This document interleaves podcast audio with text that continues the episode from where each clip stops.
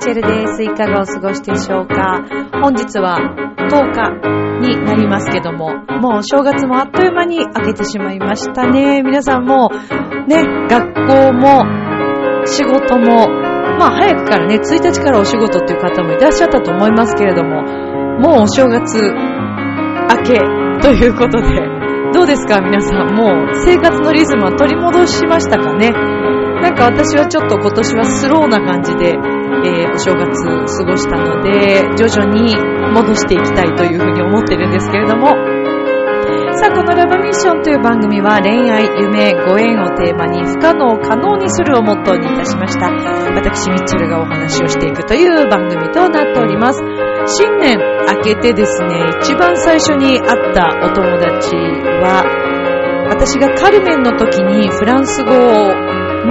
発音、ディクションを教えてもらった、えーフランスにも留学していた、そして私が以前お仕事でね、ご一緒したことのある、クロちゃんという男性の方なんですけども、大好きな人なんですけどね、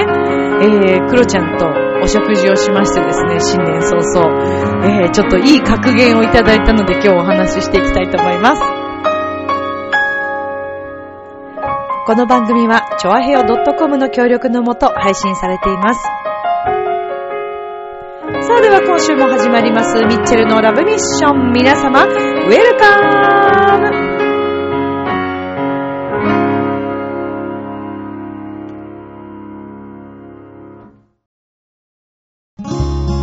今目の前で起きていることは、あなたの思い通りだってこと知ってた？チョアヘオ .com を聞いているそこのあなたミッチェルと一緒にラブミッション。皆様改めましてこんばんはミッチェルです。1月の10日ですね。もうあっという間だね。本当にね。こうして4月を迎えてね新しい年号になりなんかままたこう新しい日本の世界がこう始まるというような、そんな準備中のね、この3月、4月までなのかなというふうに思っておりますけれども、もうあっという間にね、お正月も過ぎまして、三が日も過ぎまして、今年のラブミッション初日はまあ3日、4日 ?3 日か。そうだね、3日だったもんね。えー、なのでもう本当に早いなと思いながらですね、過ごしているわけですが、私は今年はちょっと割とゆっくりな感じで、えー、スローなスタートなんですけど、まあレッスンはね、もうあの、始めているんですけれども、うん、そうですね。割とスローですね、今年は。年末もちょっとゆっくりできたので、年末年始今年はちょっとゆっくりしながらの、えー休養をとってという感じですけれども、まあね、ちょっと冒頭にお話ししました、クロちゃん。フランス語がね、もう本当に堪能で、えーフランスに留学していて素晴らしい方なんですけれども、あのー以前にも、もしかしたらラブミッションの中でお話をしたことがあったと思いますね。そう。まあ、そんなクロちゃんに、昨年の11月、私がフランス行った時にね、まあ、いろんなトラブルが、ちょっと、まあ、あったわけですよ。一回ちょっとトラブルがありました。で、その時に、まあ、助けてくれたクロちゃんでもあり、えーそれから、ミッチェルのですね、ライブとかもすごく応援してくれたり、CD も、あの、すごい聴いてくれてて、えー私にとっても、あの、すごく心の支えだったりして。で、あの、昨年も、クロちゃんと、とっても素敵なお店に、あれは年末だったのかなと思いますけど、一緒にご飯を食べに行ったんですが、えー今年ね、初、初お友達に会ったのはクロちゃんが初ですね。かな？そうだよね。それ以外会ってないもんね。ごめんね。それ、それ前に会ってたらどうしよう。そんなことないよね。会ってないよね。そうだよね。わかんなくなっても最近ね、ちょっと、もうおかしいんですよ、頭の中が本当に。そう、というのもね、まあ、クロちゃんといろんな話をして、今回格言をもらったんで、で、ぜひちょっとラブミッションで話していい？って言ったらいいよって言ってくれたんで、お話ししたいと思うんですけど、まあ、実はこのミッチェル年末年始はですね、まあ、あることにちょっとまあ悩んでいたんですね。まあ、相変わらずのね、悩みだったりもしたかなっていう、あの、なんでしょうね。まあ、人間っていうのはこう、繰り返すことってありますよね。もう二度と、もう二度と気をつけようと思っていたのに、えー、またちょっとその同じループにはまってしまうっていうこともね、あったりしますよ。で、実はちょっと年末に、あのー、そうなんですよ。ちょっとね、ちょっとまあありまして、で、実はこのね、年末年始ものすごい悩んでたんですね、私実は。うん。かなり悩んでた。本当今思うと時間を無駄に使ってしまったなと思うんですけど、でも、まあきっとこれも無駄ではなかっただろうと思っているし、えー、また続きというかこの先のね、ためのまあ、充電の時間だったり考える時間だったのかなというふうにも思うんですけども、で、まあ、年末年始いろんな、こうね、ちょっと思いになっていったんですけど、まあ、年始明けて、えー、クロちゃんといろんな話をしましてね、まあ、お仕事の話、音楽の話、えー、それからプライベートの話といろいろしました。で、まあ私って結構熱中してしまうと、なんかこう何にも見えなくなってしまう、すごい集中力の持ち主なんですけど、まあそれがだから良くも悪くも、あの、そう、いい時もあるんですけど、それがね、ちょっと良くない方に行くこともあったりなんかして、そうなんですよ。で、私ほんといろんな本をね、こう読んだりしている中でも、まあこういったことっていうのはすごく書かれていたり、えー、自分にもこう落とし込んでそうだよなって理解したり、自分はこう思うなとか、いろんなことを考えたりするんですけど、もうね、それを本当改めて、クロちゃんの一言で、あの、うん、腑に落ちたというかもうなんかすごいね、しっかり体に入れてもらったような、そんな言葉だったんですけどね。まあ、もともと私ももうだいぶ、人に対して何をしたからどうしてほしいとか、そういうのは考えていないし、あの、それは違うなと思ってるんですけど、まあ今日はちょっと恋愛の話でしてるんですけどね、これは。で、こうなんか、やっぱり思いが強すぎると、まあ相手にとって重くなったりすることもある、ありますけど、最低限のね、最低限の、まあ、なんていうのかな。うーん、どう言ったらいいの？最低限のマナーというか、人間としてのマナーかな。うん。っていうのって、まあ存在すると思うんですね。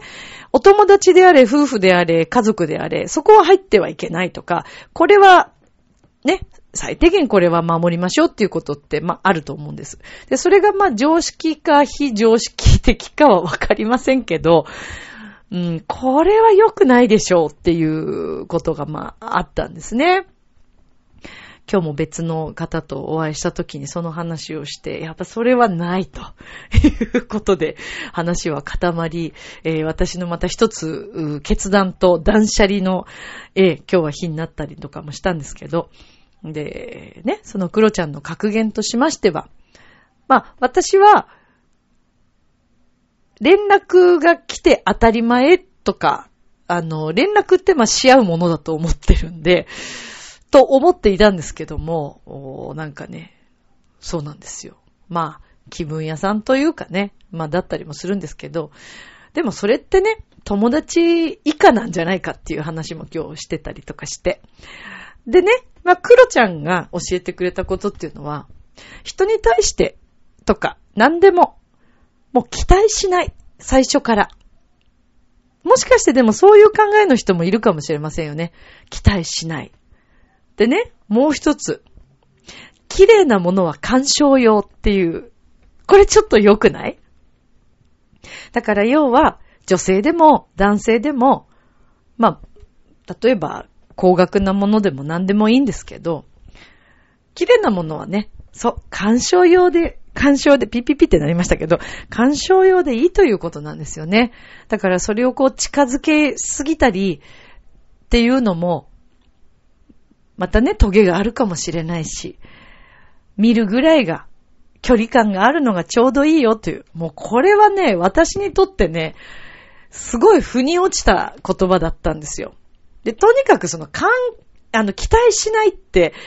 すごくいいなと思って。だから、まあ私がどっかで期待しすぎてたのかなーっていう部分もあったりとかして、うん、だからもう本当に今後気をつけようと思ってるんですけど。いい言葉だと思いません？期待しない。綺麗なものは干渉よ。そう、これをちょっと私は今年ね、あの、しっかりこう自分の体に、あの、心に留めて、えー、生きていこうと思ってるんですけど、まあ、あと、やっぱり、なんだろうな、自分をこう、あまりにも、評価を低すぎてし、あの、してしまうとね、評価をかなり下げてしまうと、まあ、変な遠慮っていうものが生まれたり、過信する必要ももちろんないんですけど、ある程度自分のプライドとか、自分の立場というのかな、自分の場所、まあ、このぐらいのことがあってもいいよねっていうような、なんかその自分にこれをされたら、ちょっとそれを怒った方がいいよっていう。で、私結構ね、怒れないんですよ。あの、性格的に。あんま怒らないんですよね。で、まあ、人によってはね、それが寛大だねとか、お母さんみたいな心だねって思う人もいるんでしょうけど、でもちょっとそうじゃないよなと思って。まあ、よく言えば都合が良くなる可能性もね、もちろんありますから、そういうことを考えてたときに、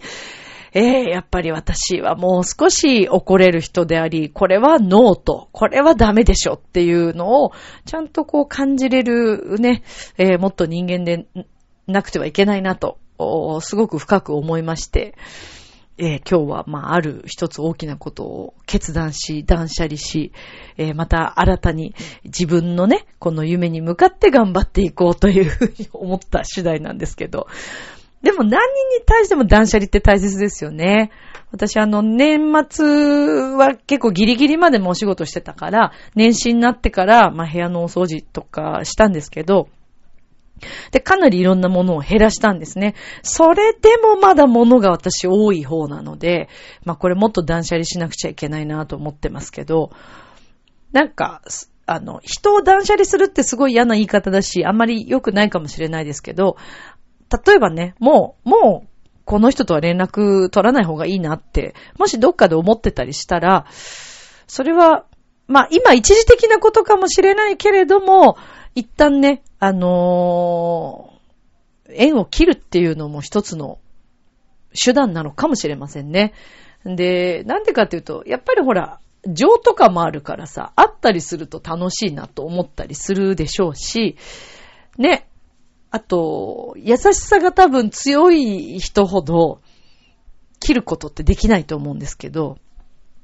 だからなんとなくお友達に誘われて、今日ね、飲みに行こうとか遊びに行こうって言われて、本当はちょっと嫌なのに、自分の時間が本当は欲しいなと思ってたのに、それを我慢して行ったりすると、まあ自分のストレスに、まあ行ったら行ったでね、楽しいからっていうのはあるんでしょうけど、でもどっかで本当に自分のやりたかった時間を削いで、そっちに時間を移したっていうのが、それがこうね、身になる楽しい幸せな時間になればもちろんそれでいいんでしょうけど、そうじゃない場合っていうのは、ものすごく自分の意志を押し殺していって、自分を我慢させているということになりかねませんので、そうすると、知らず知らずのうちにストレスがま溜まってったりとか。ね、だからもうそういうことも、まあ、この近年私もだいぶそれは減らしてきていて、えー、ちょっと、ちょっとなんとなく違うなとか、今日はあんまり気分が乗らないなって思ったりしたら、ドタキャンとかではなくてね、あの、体調の面とかも含めて、で、例えば次の日、その次の日本番だったり、ね、その週末に何かがあるっていう時に、あの、約束をしてしまうと、やっぱり自分の負担になったりするので、そういう時はもうちょっと別の日をあのー、考えてもらったりとかね、スケジュールをまた組み直したりとか。なんかそれでもいいのかなっていうふうに最近思うようになりました。なんかいろんなこと我慢しすぎていると、きっとどっかで爆発してしまう日が来るから、それは絶対自分にも相手にも良くないからね。何せよ相手に一番失礼なんだよね。うん。だから我慢して付き合う必要はないのかなというふうにね、思いますけど。まあでも本当に今回のこのクロちゃんの格言、えー、期待しない、綺麗なものは鑑賞用。まあこれをちょっと本当心に留めていこうかなと思ってます。あの、まあ私は恋愛の話で言ったりすると、えー、そうですね。まあ私、あの、父親がね、もうちっちゃい頃からいなかったので、なんかどっかでですね、不正というものがね、よくわからずにいる部分が、これ私の多分今後も含め、人生のテーマだと思ってるんですけど、まあだいぶ、だいぶそれでも変わってきましたけどね、やっぱりこう両親の、両方からの愛情というものが欠けてしまったり、えー、それから意外とね、お父さんお母さんから言われたある一言がずっと本当は心の中に残っていて、それが潜在意識の中に入ってて、えー、なかなかもう一つこうパフォーマンスがアップできないとか、そういったこともみんなもあると思うんですよね。でもそれもね、もう断捨離していって、えー、もうもちろん自分は自分だし、えー、ね、家族は家族でも人は人っていう風に分けれるようになってきた時に、それがまあ自立にもなっていくんだと思うし、そういう風に気持ちを切り替えていくっていうのはすごく必要なのかなという風に思いますね。まあだから期待しないっていうことにもつながるんですけど、お友達にも家族にも期待しすぎない全く期待しないっていうのは、まあまたそれもそれ ちょっと、ね、違うかもしれませんけど、うん。そう、もう過剰に期待しないっていうことですね。だからこれをやったんだからこれやってくれて当たり前でしょっていうこととか、それはないですからね。で、しかも本当に愛があるのであれば、あのーそれは捧げるっていうふうに思えば、別に相手からそれが返ってこなくても、幸せ、その人に与えられたその愛で幸せになれるんだったら、それが本物なのかなと思いますよね。ただし、そのもらった側が、そこをね、そこにつけ込んで当たり前だと思ってしまうと、これはまた違うんですよね。対等な関係ではないので、それはちょっと違うのかなと思いますよね。まあ、あの、私の恋愛変歴といたしましては 変歴、恋愛変歴としましては、結構あのネタになるような恋愛がたくさんありますので、うん、あの本になるんじゃないかっていうような 話もあったりするんですけど、うーん、いや、なんかそうだな。でもまあ今回は、うん、ちょっと決断した方がいいねっていう感じですね。いやー、本当に。もう、なんか、ね。まあそうそう。だからこれは恋愛の話なんですけどね。それはミッチェルもさ、もう年齢的にもさ、この年だからさ、恋愛のね、一つや二つ、それはもちろんありますさ。ありますけれども、まあその中でね、どういうふうにこう生きていくかっていうね、考えていくかって。でも本当周りの方々がものすごい心配してくれてて、結婚しないの？とか、なんか、ね、こう、きちんとした恋人いないのとか、きちんとしたってどういうことなんでしょうね。きちんとしてないわけではないんですよ、みんな。みんなきちんとしてないわけではないんですけど、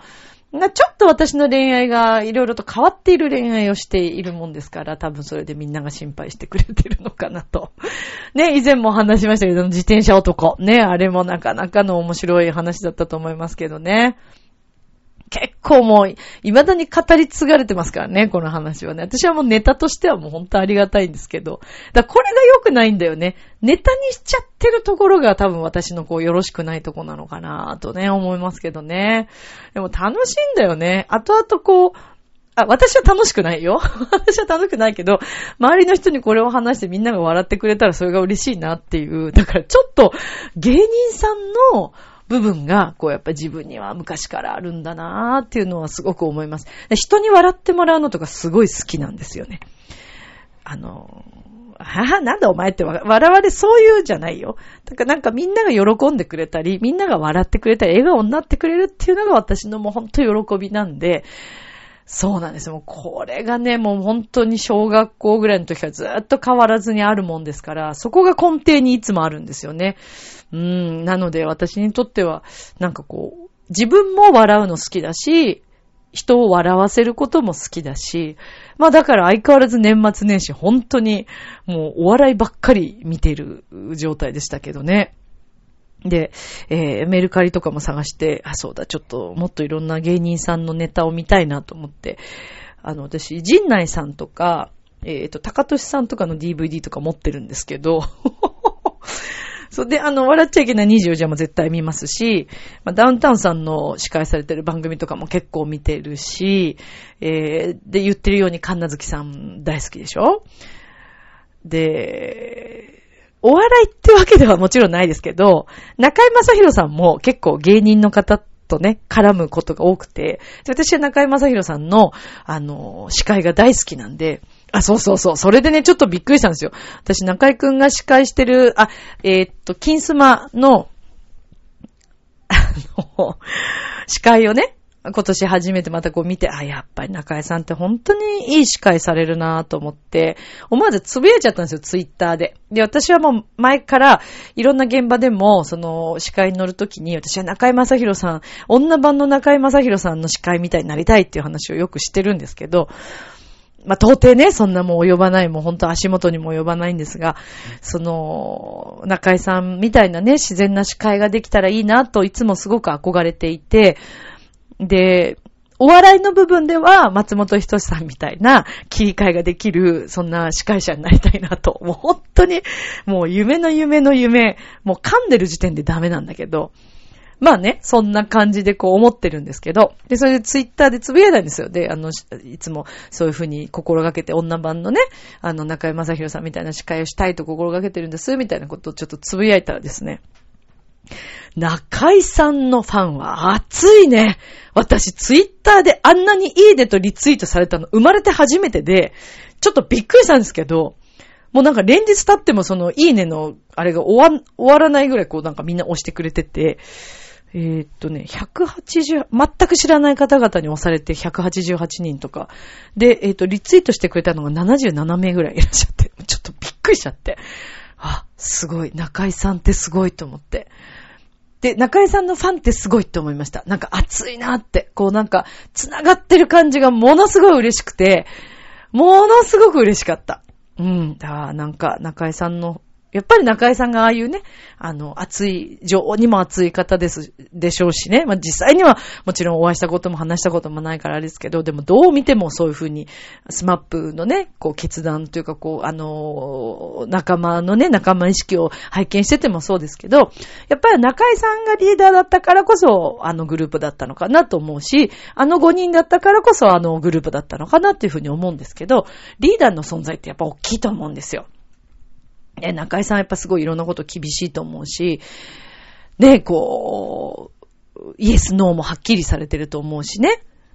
だからそういう部分で、こう、あの、 SMAPというグループをまとめられたんだろうなと思って、まあそういうことを考えたときに、やっぱり中居さんの存在ってすごいなと私は思ってるんですけど、あんな風にできないもんだって。ね、だから意志が、自分の意志がよほどしっかりしてないとあんな風にまとめられないし、あそこまでのグループ、アイドルグループになるっていうのはもう異例ですもんね。な、まあ、なので、まあ、ほんと中井正宏さんすごい私尊敬してるんですけど、だからこう、中井さんのね、こう、ファンの方々とそういう風に繋がれたっていうのがすごい嬉しくて、ああ、やっぱすごいなぁと思って。人を動かす人とか人にね、感動を与えたり、えー、そういう司会ができる人っていうのは、まあ、いろんなファンの方々にもね、そういうふうに思わせるような、人を動かすような、で、それこそ、こう、いろんな方のそのツイッター、まあ、それつ、あの、いいねをしてくださった、リツイートしてくださった方、ちょっと発見してると、もうなんか中井さんのことを中心にこう、生きてるとか、スマップのことが一番だとかってやっぱ書かれてて、やっぱそのぐらいね、人を動かせるっていうのも素晴らしいことだと思うんですよね。で、それこそね、まあ、あの、あれですよ。ボヘミアン・ラプソディ、まあそうですけど、クイーンさんの音楽もそうですよね。で、私あの、えっと、iTunes で、クイーンの今回のこの映画の CD をね、まあ、ダウンロードしたんですけど、曲をダウンロードしたんですけど、あの、最後のコンサートでね、あの、歌われた時の、あの、模様をですね、えー、が、そのまま収録されているその CD なんですけど、もうなんかね、映画を見てるからっていうのももちろんありますけど、それをイメージしながらまた聞くと、格段と素晴らしいですよ。本当に。ああ、もうなんかね、クイーンの存在ってすごいなと思って、改めて思いました。えっと、あのコンサートだよね、そう、ライブエイドか。ライブエイドのその中継の、えー、音源がそのまま CD の中にこう使われてるんですけど。で、結局、まあでもあれね、映画見てない人もいるでしょうから、ちょっとここではあまり言えないけど、あそういう理由があって、うん、そういう理由があって、そういうことになってて、ちょっと言えないのが嫌だな。そういう理由があって、で、この声の感じなんだなとか、で、時々ね、こう、ライブエイドの、うんと、We Are the Champion とか歌ってる時に、もう、ちょっと声がね、ひっくり返そうになるとことかあるんですよ。でもなんかそれすらも、もうね、それがまたいい。だからね、完璧である必要ないんですよ、やっぱり。その人の心がそのまま音楽に現れてるってなんて素敵なんだろうと思って。で、まあ、クイーンのね、まあ、フレディさんにしてもそうですし、まあ、この司会業のね、まあ、その話、まあ、中井さんとか、えー、心を動かす方々、芸人の皆さんにしてもそうですし、いろんな方々、もうみんな言えるんですけど、クロちゃんなんかも本当にそうですよ。もう人が素晴らしいんですよ、人として。人として本当に素晴らしいし、人を裏切らないし、やっぱこういう人たちが人を動かすんだなっていう感じだよね。もうだからもう私も本当に気をつけなきゃって思うの。なんか、一つに集中してさ、なんかこう返信忘れちゃったりとかすることあるんですよ。仕事に夢中になっちゃって、ああ、ちょっと後でゆっくり返そうとか思って結局返すの忘れちゃったりとかね、そういう時もあったりして、うん、でも本当にね、そういうのはもう今年も本当気をつけていこうと思うし、思います。あのー、女性の皆さん、まあ、男性もそうだと思う。もしね、えー、今お付き合いされてたり、えー、気になっている相手の方が、あなたのことを粗末に扱うような人であればあるほど、あなた自身の価値を下げてるっていうことなので、それは。なので、それはやめましょう。で、あなたっていう人間はね、本当に素晴らしいんですよ。私、こうやってラジオで話してるから、あ、会えてはいないけど、私のラジオを聞いてくれていて、私とこうやって、お付き合いしてくれているみんなは素晴らしいと思う。私も、私もそこそこ頑張って生きてる。だから、やっぱりほら、縁っていうのはさ、お互いに同じぐらい頑張っていかないと出会えなかったりもするからさ。で、こうやって出会ってくれたことにもちろんありがとうだし、ここまで生きてきてくれてありがとうだし、だからそのぐらいの価値のあるあなたに対して、そういうことをする人っていうのは、どこに行ってもそういうことをする人だから、やっぱね、それはダメですね。そう。なのでね、今年は本当にみんなで自分の価値を高めていって、自分という存在を大切に扱っていこうという、はい、これちょっと、あの、1月、まだね、えー、2019年明けてすぐのラブミッションの中でこういうお話をしました。まあ私もちょっとこういうことがあったので、あの自分も本当にね、えー、価値を下げないように上げていきたいなというふうに思いますし、自分を大切に生きていきたいと思うので、あなたもぜひそうしてくださいね。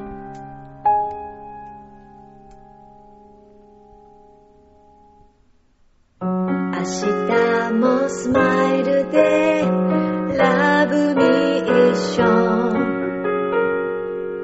今日もありがとう